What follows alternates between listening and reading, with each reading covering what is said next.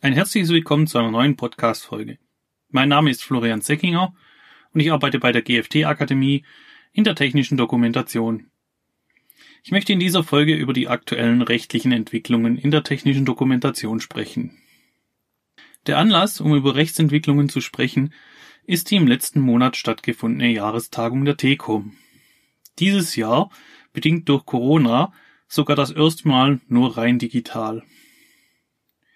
Die TECOM ist, wie viele von Ihnen sicher wissen, der deutsche Fachverband zur technischen Kommunikation. Der Fachverband behandelt alle Themen rund um die Definition, Erstellung und Bereitstellung von Informationsprodukten. Die technische Dokumentation und Anleitungen aller Art sind hierbei entsprechend wichtige Teile für den Fachverband. In diesem Jahr fanden die Fachvorträge über ein Online-Konferenztool statt. Einer dieser Vorträge stammt wie jedes Jahr von Herrn Jens Uwe Heuer James, ein Anwalt und Mitglied des Rechtsdienstes der TECOM. Darin behandelt er die aktuellen rechtlichen Entwicklungen in der technischen Dokumentation. Da dieser Vortrag zu den beliebtesten Vorträgen der TECOM Jahrestagung zählt, habe ich mir diesen ebenfalls angehört und möchte diesen hier behandeln. Eines der Themen, die am Anfang des Vortrages behandelt wurden, waren die Auswirkungen des Austritts von England aus der EU, auch als Brexit bekannt. Dabei wurde kurz angerissen, was ab dem neuen Jahr für Hersteller und Importeure gilt. Der Austritt von England findet zum 31.12. statt. Was bedeutet das ab nächstes Jahr? Da England ab 2021 nicht mehr als Mitgliedstaat der EU zählt, sondern als Drittstaat, verlieren alle Zertifikate von Prüfstellen aus England ihre Gültigkeit. Im Rahmen einer Baummischterprüfung können dann die bisherigen Prüfstellen nicht mehr verwendet werden.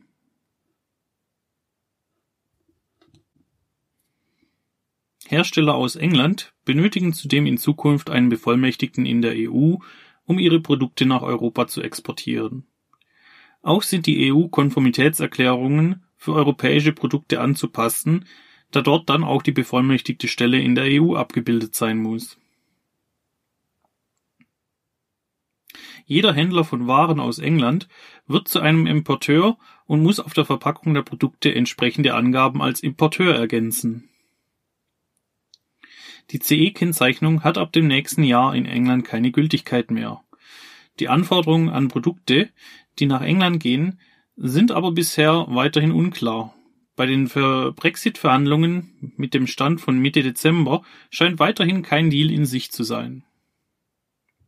Für Hersteller, die Waren nach England verkaufen, ist ab dem neuen Jahr die neue UKCA-Kennzeichnung als Pendant für die CE-Kennzeichnung anzuwenden.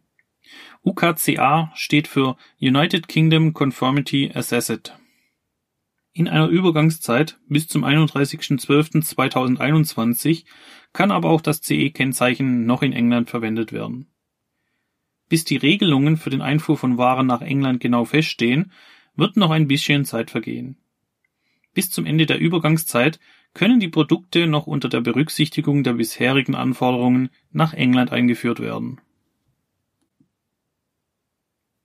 Das nächste Thema behandelt die Rechtsprechung in der Praxis. Der erste Fall bezog sich dabei auf die Angaben auf Produktverpackungen. Die Frage ist hierbei, welche Angaben ausreichen, um einen Hersteller zu identifizieren. Genügt es schon, die Internetseite des Herstellers auf der Verpackung anzugeben? Die europäische Richtlinie zur Produktsicherheit verlangt hierbei mindestens die postalische Anschrift des Herstellers. Daher genügt es auch nicht, die Internetseite anzugeben. Weiterhin muss, falls das Produkt in die EU importiert wurde, die Angabe des Importeurs auf der Verpackung stehen. Damit soll die Lieferkette eines Produktes aus einem Drittstaat klar nachvollzogen werden. Warn- und Sicherheitshinweise gehören dann auf die Verpackung, wenn diese schon vor der Nutzung des Produktes notwendig sind. Beispielsweise für das Transportieren des Produktes. Falls dort Gefahren drohen, wie durch einen stark versetzten Schwerpunkt des Produktes, müssen Sicherheitshinweise auf der Verpackung stehen. Der Benutzer sieht dann die möglichen Gefahren, wie das Kippen des Produktes bei falscher Handhabung. Als Ergebnis ist festzuhalten, die Verpackung muss den Namen sowie die Kontaktanschrift des Herstellers enthalten. Fehlen diese Angaben, kann der Hersteller oder der Händler, der das Produkt verkauft, zur Verantwortung gezogen werden. Der nächste behandelte Fall war die falsche Abbildung eines Gesundheitshinweises in einer Tageszeitung. Der oberste Gerichtshof in Österreich hat sich mit der Frage beschäftigt, wie es um geistige Werke steht und ob diese auch als ein Produkt anzusehen sind. Der Hintergrund dazu. In einer Tageszeitung war ein Gesundheitshinweis abgebildet. Dieser riet dazu, bei Rheumaschmerzen eine Kräutercreme aus Meerrettich auf die betroffene Stelle für zwei bis fünf Stunden aufzutragen.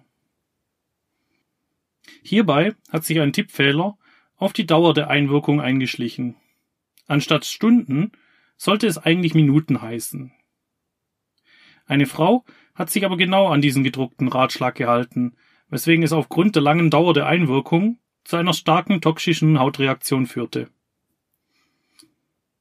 Die Frau verklagte dann die Tageszeitung auf Schmerzensgeld wegen dem falschen Hinweis. Jetzt stellt sich die Frage, ist dieser Gesundheitshinweis auch ein Produkt im Sinne der Produ Produkthaftung? Kann hier das Produkthaftungsgesetz angewendet werden? Die Entscheidung zur Auslegung des Produkthaftungsgesetzes bleibt in diesem Fall spannend, der oberste Gerichtshof aus Österreich gab die Entscheidung für den Fall an den Europäischen Gerichtshof weiter, und zwar mit der Frage, ob geistige Werke auch als Produkt im Sinne der Produkthaftung anzusehen sind. Was für Folgen hätte dies auf andere Bereiche mit textlicher Erstellung von Inhalten? Kann der Kreuzworträtselherausgeber für sein Produkt haftbar gemacht werden? Oder Esoterikzeitschriften, die Lebensweisheiten herausgeben? Was ist mit den Text in Glückskeksen? Oder viel spannender für unseren Bereich natürlich die Frage über die Texte von technischen Dokumentationen. Und was ist mit der Übersetzung von Betriebsanleitungen in anderen Sprachen? Bisher gab es hierzu noch keine gerichtliche Entscheidung durch den Europäischen Gerichtshof. Es bleibt daher spannend, wie sich dieser Fall rechtlich noch im nächsten Jahr weiterentwickelt. Das nächste wichtige Thema, was in der technischen Dokumentation bisher eher stiefmütterlich behandelt wird, ist die bestimmungsgemäße Verwendung. Diese zeigt die zu erwartende Sicherheit beim Produkt auf und bestimmt das anwendbare Produktsicherheitsrecht. Handelt es sich bei dem Produkt um eine Maschine, ein Haushaltsgerät oder sogar ein Spielzeug? Auch legt die bestimmungsgemäße Verwendung die Bandbreite der vertraglichen Gewährleistung fest, da der Anwendungsbereich des Produktes über die Beschreibung definiert wird. Auch die Beschreibung von vorhersehbarer Anwendung ist wichtig. Hierzu zählt natürlich auch die Beschreibung der möglichen Fehlanwendung. Ein Klassiker, den ich hier gerne aufzähle, ist die Kabeltrommel, welche zur Benutzung nicht voll ausgerollt wird. Der Hersteller muss in seinen Benutzerinformationen vor einem solchen Gebrauch und den Folgen solcher einer Fehlanwendung warnen. Die Kabeltrommel kann möglicherweise überhitzen, wenn diese nicht komplett abgerollt wird. Ein weiterer Inhaltspunkt sind die rechtlichen Bestimmungen für notwendige Informationen in der technischen Dokumentation.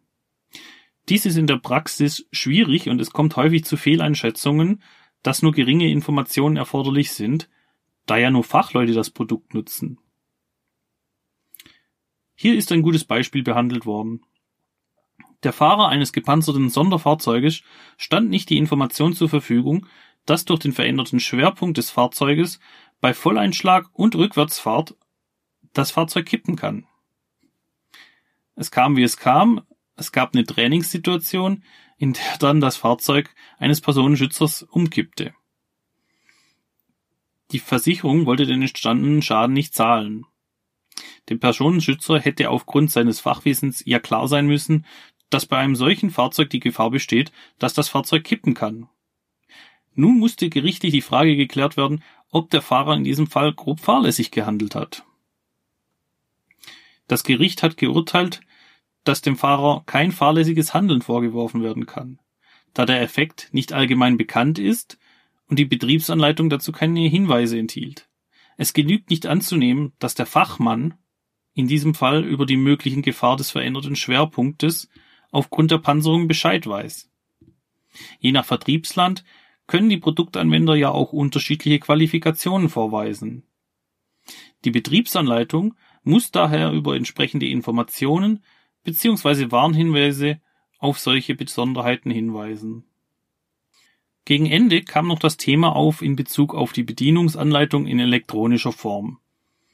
Wird es in Zukunft ausreichen, die Anleitung nur noch per Download anzubieten?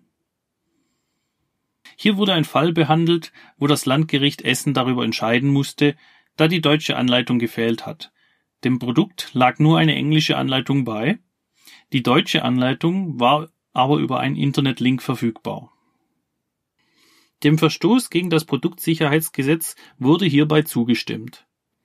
Das lag hauptsächlich daran, dass die deutsche Anleitung im Internet sich auf eine andere Produktvariante bezogen hat und somit für das Produkt auch nicht ausreichend ist.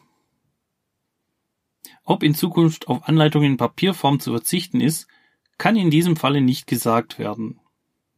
Zudem das Landgericht sich auch nur mit diesem deutschen Fall beschäftigt hat.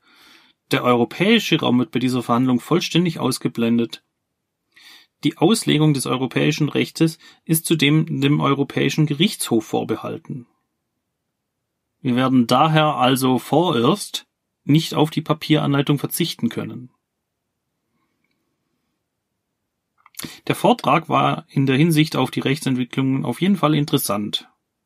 Wir sind nun wieder am Ende dieser kurzen Podcast-Folge angekommen. Ich hoffe, Ihnen hat diese Episode gefallen. Zum Schluss dieser Folge möchte ich noch auf äh, Seminare hinweisen, die wir im kommenden Jahr abhalten. Wir bieten im Januar wieder Seminare mit Herrn Matthias Schulz an. Für weitere Informationen und zur Anmeldung besuchen Sie doch dafür bitte unsere Webseite www.gft-akademie.de. In der nächsten Woche erscheint die letzte Podcast-Folge für dieses Jahr. Darin möchten wir auf dieses besondere Jahr eingehen und geben einen kleinen Ausblick auf unsere Pläne für das kommende Jahr. Ich bedanke mich bei Ihnen für das Zuhören und wünsche Ihnen bis zum nächsten Mal alles Gute. Ich freue mich, wenn Sie dann auch wieder einschalten. Auf ein baldiges Wiederhören.